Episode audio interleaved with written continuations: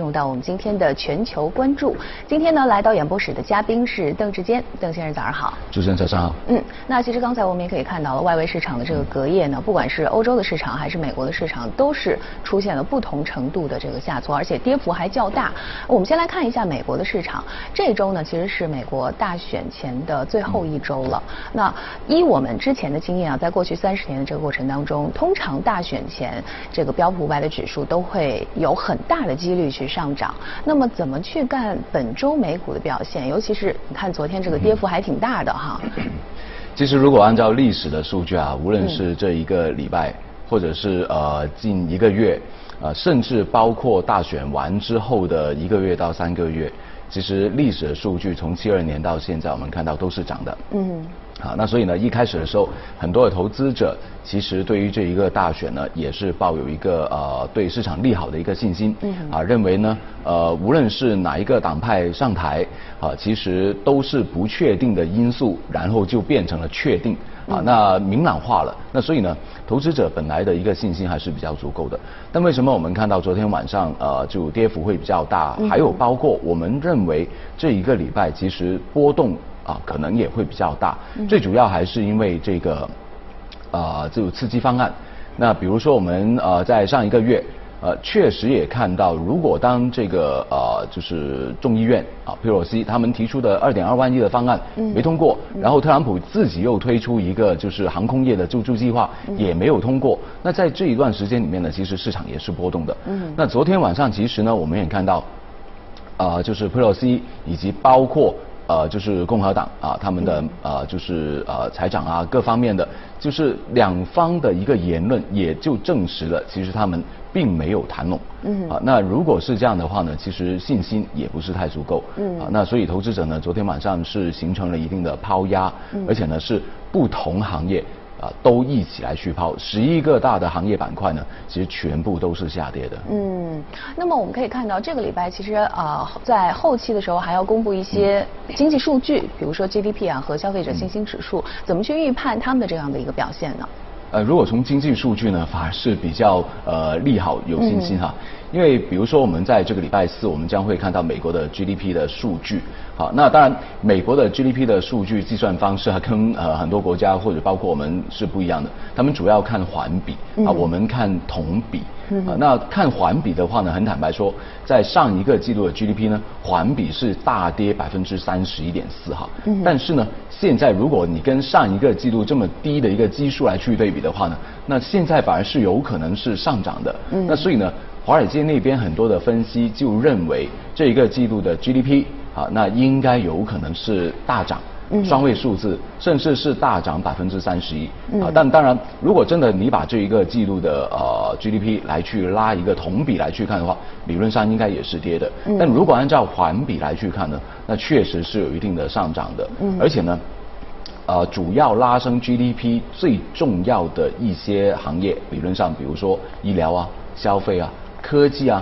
啊，这一些理论上也是正确的哈，因为他们确实就算有疫情存在啊，消费坦白说还是在延续啊。在美国的话呢，其实并没有呃太大太严重的一个消费上面的被积压啊，特别是一些必需品啊，还有包括呃部分的一些非必需品，比如说衣物啊，比如说呃一些呃食品啊等等各方面，其实还是不错的哈。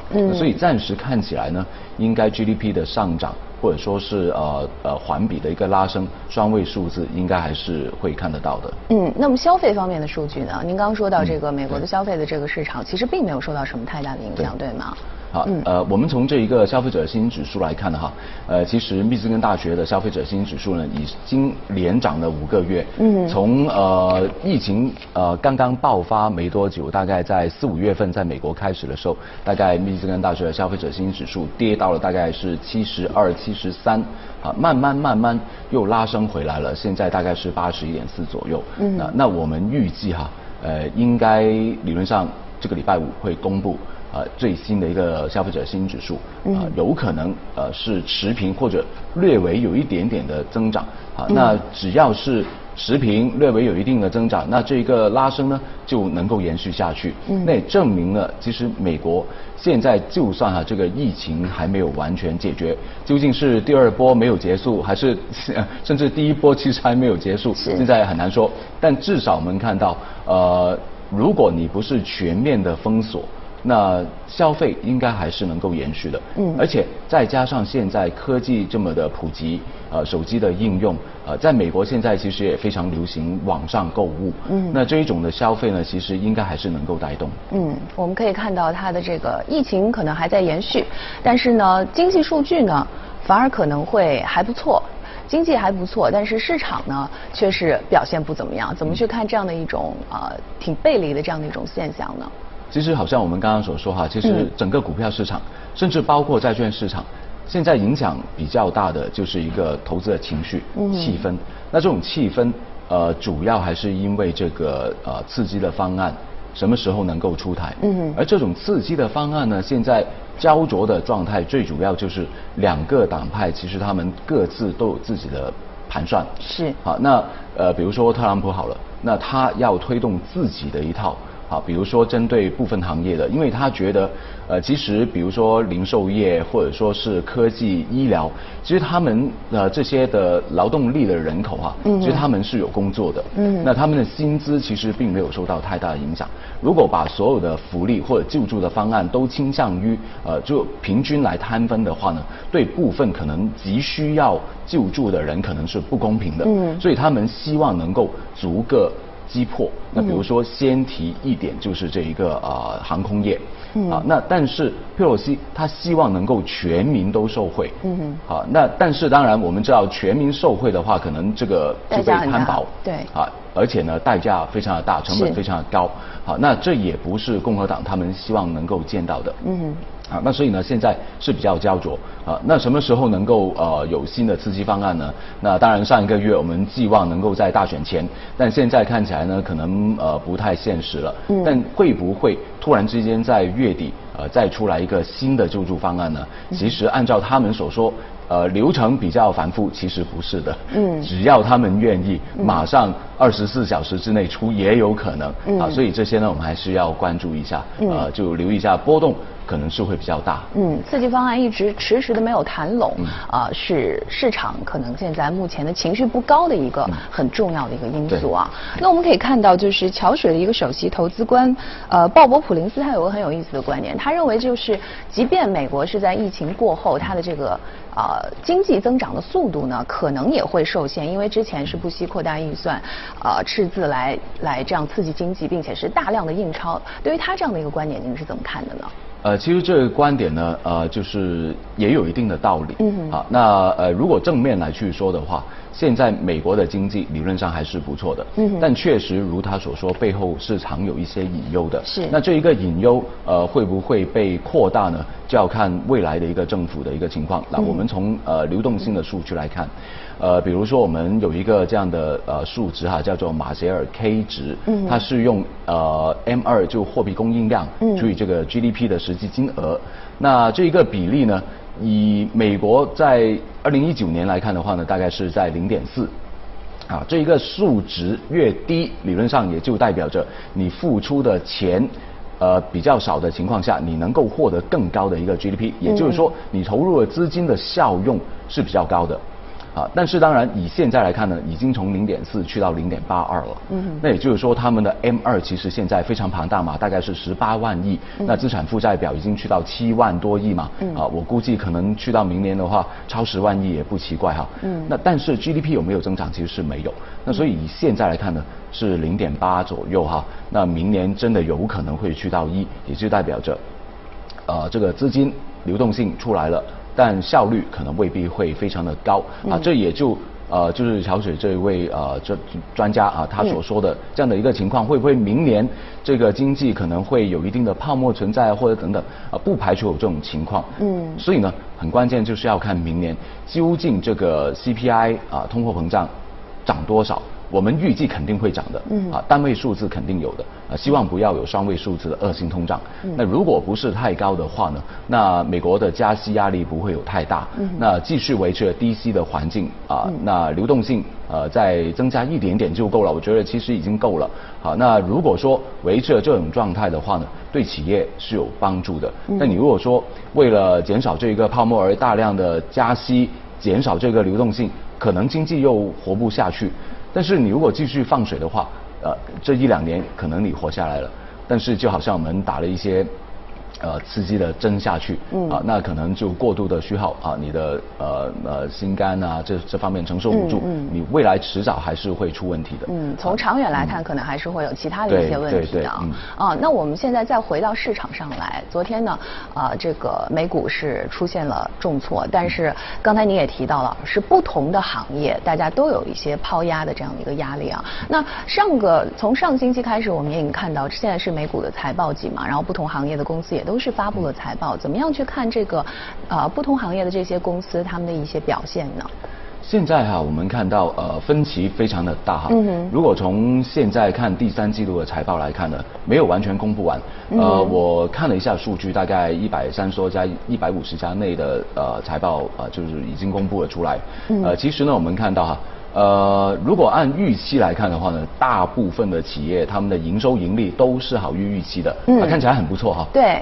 但实际的同比 却是呃营收盈利都在往下掉。OK。如果我们看哈，呃，大概八成的企业啊，他们是好于预期的，但是一百三十三家的企业里面，大概就只有六十六家的企业的他们的营收是同比。是增长的，嗯嗯嗯，啊，那大部分其实都是在往下掉，嗯，超过一半以上都在往下掉。营收方面哈，嗯，那营收方面的话呢，我们现在看到平均是下跌百分之五左右，嗯，那盈利的话呢，那大概七十七家的企业啊是录得盈利增长哈，还可以超过一半，但是呢，盈利平均的盈利是下跌百分之十五，当然还没有公布完。嗯，那有什么行业它它是重灾区呢？那比如说能源。呃，还有包括这一个，呃，工业啊，这些是重灾区。嗯。啊，包括航空业，啊，酒店业这些都是重灾区。嗯。啊，那好的地方在哪里呢？比如说医疗板块，那现在还没有公布完，但平均的盈利呢，暂时是录得接近百分之十的盈利增长。嗯。啊，科技的话呢，因为还没有公布完，这个礼拜可能就会陆陆续续公布。是。好，那我们还要继续观望。但至少我们看到，呃，有好的一些呃财报已经是。呃，可以让大家去考虑的。那比如说消费的部分，嗯必须消费品，暂时看到平均呢，其实是跌百分之五十五的盈利哈，是下滑的。但是细分子行业的话，我们发现耐用品啊，以及包括服装啊这一类的。那其实他们的盈利增长是达到百分之三十三左右，嗯，啊，其实是非常的不错哈。嗯，那么像您刚才提到的，包括这个能源啊，还有工业，就是受到这个疫情影响表现比较差的这些行业，那么现在对于投资者来说，它是一个抄底的好时机吗？呃，能源工业我就真的不建议哈，嗯，至少现在不是一个很好的时机。嗯，呃，虽然说有一些分析可能会认为油价有可能会往上涨，嗯，但是我们要知道真正。要看需求，其实我不太认同油价马上有机会往上涨的。嗯，啊，那至少我们要看真正的需求，现在还没有出现。嗯，而且呢，究竟哪些地方愿意减产呢？嗯，啊，那俄罗斯要不要减产？美国要不要减产？啊，如果它要增加这个 GDP 的话，我不相信美国会大幅度的减产。嗯，那这个供应跟需求之间呢，还是供过于求的。嗯，那所以油价不可能马上涨上去。嗯，那如果按照现在呃四十块钱左右美元一桶的话呢，那估计可能也就是大概去到四十八左右。嗯，啊，那略微有一些的上涨，但对于企业的盈利来看呢？没有太大的一个帮助，因为他们的成本其实是非常的贵的，在美国那边哈，嗯那所以呢，暂时我还是会比较观望一下这一部分啊，不适合这样去抄底。如果真的要做的话呢，我会建议哈，以现在的财报推动力来看呢，科技医疗是不错的，再加上一个非必需品。其实我们再看哈，在这么多个十一个大的行业里面呢。呃，从年初到现在，从股票指数来看哈，嗯，科技的指数其实是表现最好的啊。标普五百指数里面呢，科技行业大概是涨了百分之三十三左右，年初到现在，嗯，好，但是要减去昨天晚上的一个下跌哈。那如果按照呃非必需品来看的话呢，它是排在第二位哈，大概有接近百分之二十八的涨幅，其实是非常不错。再加上现在的一个盈利上面的呃，就是。呃，利好的一个推动作用。嗯，那我觉得他们并不是抄底啊，是一个追进去的一个感觉。嗯，啊，真正如果说真的要抄的话呢，那可能医疗板块我们可以去考虑，因为医疗刚刚我所说。盈利方面是应该是增长的啊，接近百分之十左右。嗯。但是在十一个大的行业指数里面呢，医疗板块仅仅只是涨了百分之三，从年初到现在，其实并不是太明显的。嗯。好，那如果说呃前三个季度的财报不错，确实看到不错的，那第四季度我估计不会差到哪里去。嗯。全年的财报有可能是十一个大的行业里面。呃，甚至比哈呃这个科技可能要更好的，嗯，那所以呢，我相信哈医疗板块是未来一个非常好的一个呃买入的一个机会哈。嗯，所以也就是科技和医疗是您比较看好的，目前来说。啊非必需品啊加上非必需品是比较好的一个几个板块啊。那确实这个周五呢，就是科技股当中的几大巨头，包括 Facebook、像微软，然后还有这个呃呃一些科技的。苹果啊，等等，亚马逊啊，等等，它都要公布财报了。那我们刚才也提到了，其实科技板块呢，在这次的疫情当中，可能受影响是相对比较小，甚至还有更好的一些表现的。那么，对于这这些公司的财报的一些公布，您有一些什么样的预判呢？如果从大的科技板块上面来说呢，应该影响不会说特别的大。那现在呢，首先要公布的可能是偏电商。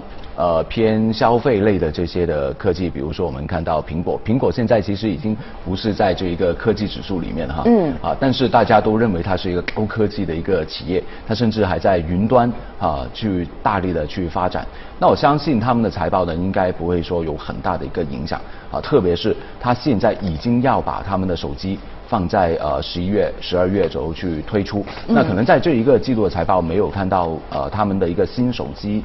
的一个营销在里面哈，是。啊是不会在呃统计在里面的，但至少我们看到苹果现在的一个营收哈，其实已经不单单仅限于 他们的手机买卖。啊，其实他们很大的一部分已经开始偏向于其他的服务方面的一个收费，比如说云，比如说其他的一些音乐的部分、视频的部分。嗯。啊，所以他们的营收已经开始多元化了，甚至还包括其他的一些呃，就是小的商品，比如说耳机。其实，在去年的圣诞节的一个消费旺季里面呢，他们的耳机。其实是销售的非常的好的，是占了他们整体的营收里面呢，大概可能估计百分之十五到二十左右，嗯，啊是非常不错的一个商品，啊那看一下这一个季度会怎么样？那另外的话呢，亚马逊这些我也不会太过去担心，因为毕竟呢在现在哈疫情底下呢，呃整个消费板块其实有现在的一个表现非常重点，就是好像我们中国一样，电商的一个支持。好，所以呢，亚马逊的财报我们相信也应该不会差到哪里去。嗯，啊，所以这些都是科技行业里面的一个重点。但是呢，未来这一两个礼拜，我更加希望能够看到就是半导体。嗯。啊，通信设备，好，这些真正在硬件上游上面的一些财报，呃，它的表现会是怎么样？那按照上一个季度来看呢，其实不错的，真的不错，大概平均来看有百分之十以上的一个盈利增长。嗯。那要看他们的一个连续性是怎么样。那如果二三季度的财报是不错的话呢，那第四季度哈是他们最后的一个冲刺点。那相信全年的财报，呃，就要看三四季度未来的一个情况是怎么样。